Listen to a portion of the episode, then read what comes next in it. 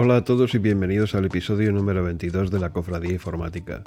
Mi nombre es Carlos Rodrigo y hoy vamos a hablar acerca del formato de los datos devueltos por las APIs.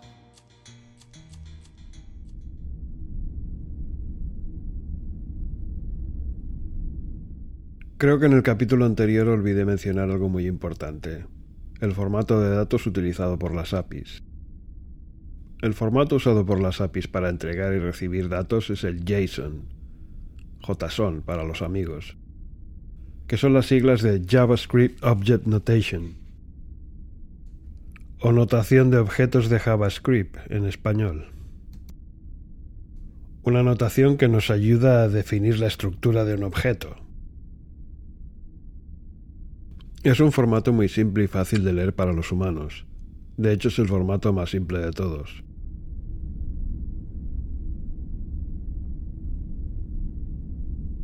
Un fichero JSON organiza los datos de una lista en registros o fichas delimitados por paréntesis. Cada uno de esos registros puede tener un número indeterminado de líneas, o mejor dicho, pares propiedad-valor.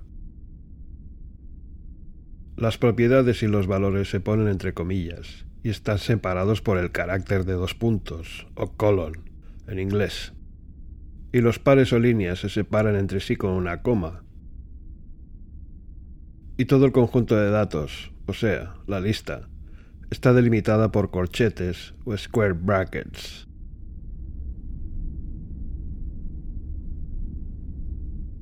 Una vez recibes los datos en formato JSON, tienes que convertirlos o deserializarlos en términos técnicos para que estos puedan ser manipulados por tu programa, lo cual es extremadamente fácil, tranquilo.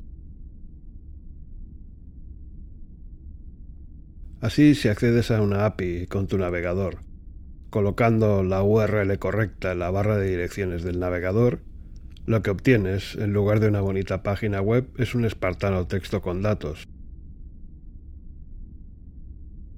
¿Y cómo se ve ese texto? Bien, imagina que estás accediendo a una API para obtener una lista de, por ejemplo, personas. Recibirás un texto que empieza por el carácter abrir corchetes Luego verás varios grupos de datos entre paréntesis. Y así eh, podrás leer cosas como comillas nombre, cierra comillas, seguido de dos puntos, Juan entre comillas, dirección entre comillas, calle 42 entre comillas, y así hasta completar los datos de la persona. Luego se cierra el paréntesis y verás los datos de otra persona. Al final, cierre de corchetes o square brackets. Y ya está. Un podcast no es el mejor sitio para describir código, pero bueno, quería hacer el experimento.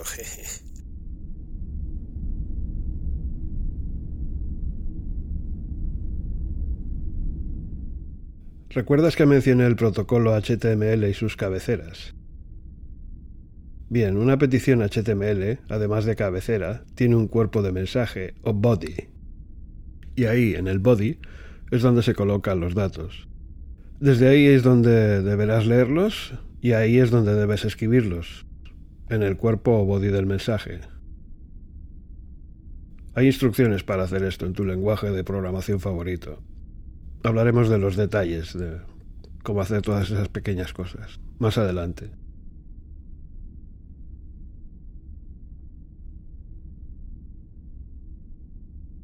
Cuando trabajas en el desarrollo de APIs o web APIs, necesitarás conocer bien cómo usar las herramientas de depuración o debug.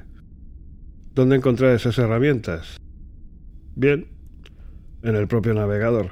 Por ejemplo, Google Chrome las lleva incorporadas y puedes acceder a ellas pulsando la tecla F12. También deberás usar otras herramientas como Postman, gratuito también, por cierto. Postman es muy fácil de usar y dedicaré un capítulo monográfico a él en el futuro. Hay otros formatos de datos como el XML, el cual se parece sospechosamente al HTML, pero el XML es mucho más pesado que JSON, ya que sus reglas de formato de datos requieren mucho texto. Al ser más pesado o grande, si lo prefieres, tarda más en llegar. Y este es el principal motivo por el cual JSON es el elegido, la eficiencia. Cuando empieces a crear APIs o a utilizar las de otros desde tus programas, debes conocer lo básico del protocolo HTML, como ya dije. Concretamente, debes estar familiarizado con los mensajes de error estándar de este protocolo, y no solo saber lo que significan, sino saber cuándo utilizarlos en tus propias APIs.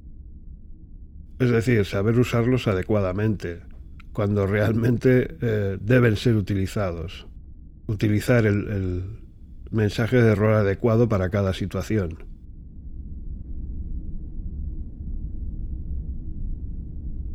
Por cierto, hay motores de bases de datos que trabajan directamente con el formato JSON.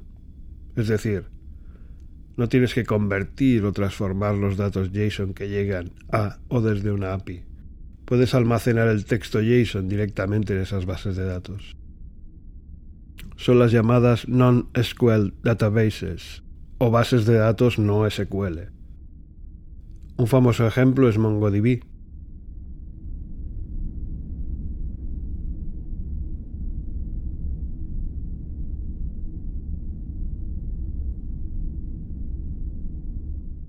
Esto ha sido todo por hoy.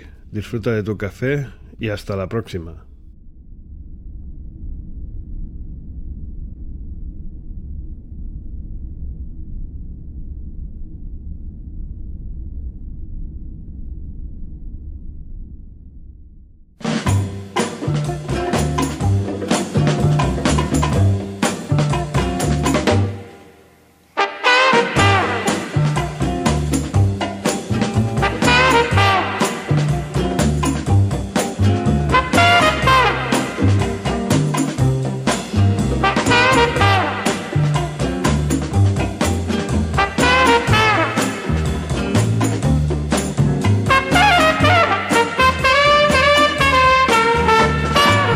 Oye, Clark, ¿vamos a almorzar?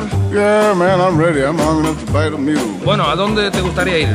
Well, let's go up to Harlem, man. Let's go up to Fat Mama's Soul Food. Ven acá, ¿no quieres ir al foro no, de los man, Caesars? No, no, no Caesars, baby. ¿Qué tal la, la fonda del son? Found my soul. They ain't got no soul there, man. Bueno, bueno, y entonces, ¿a, a- bueno, ¿a dónde quieres ir entonces? Uptown, I'm trying to tell you, man, I got a cab waiting out here. Spanish rice is. Oye, City, muy buena idea. ¿Cuál es la receta del Spanish rice? Spanish rice. Sí. Oh, man, it's a gas. You get your big batch of rice and you cook it up, you boil it, you dig? Mm-hmm. Then you saute the onions and you get your green pepper and chop it up real fine. And get you some celery too, chop it up the same way. Wow. And then you get you some oil and you mix all this jive up. You don't have to use oil if you don't want. A lot of people use fat back, you know. Oye, qué bien And you suena put some mushroom in there too, get some tomato sauce and some of that paprika to make it nice and red and color, you know. Get some Oye, hot vamos. peppers and Tabasco, you know, some salt and you grind up some beef in there. Wow, vamos, Get you some oregano and man, you talk about some crazy eating. Ooh, Yo estoy listo ya, cuando You tú wait till you taste it. Come on, let's go. Tú quieras, vamos. Can't wait now.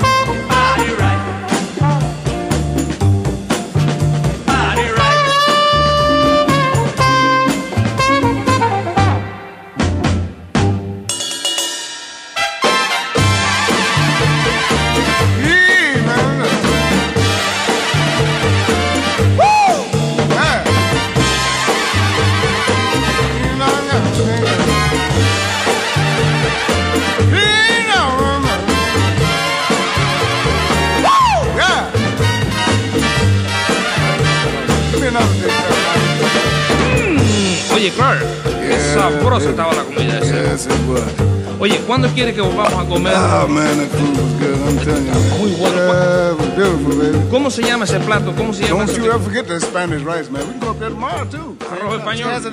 Arroz español. Arroz español.